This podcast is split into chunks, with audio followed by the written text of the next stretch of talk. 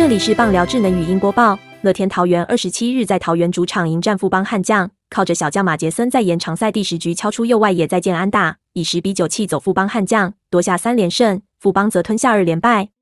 今天是全台疫情警戒从三级降至二级第一天，也是中职再度开放媒体、拉拉队到场采访应援。不过，所有到场人员都必须要先进行抗原快筛检测，确认阴性后才能进到球场。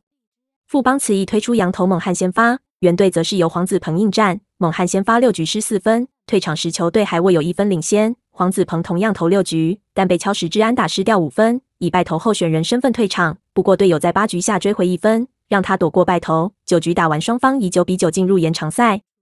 延长赛第十局，一出局后林一拳敲出二垒安打，范国成保送上垒，形成一二垒有人。张敬德再补上是十二垒安打送回两名跑者。富邦单局靠着三支二垒安打和两次保送攻下四分。十局下，原队最后反攻机会，梁家荣先敲二垒安打上垒，林红玉再补上左外野两分炮，陈俊秀到垒失败，但郭彦文、陈晨威获得保送，廖健富敲安形成满垒，林晨飞触身球保送几回一分，马杰森敲出右外野再见安打。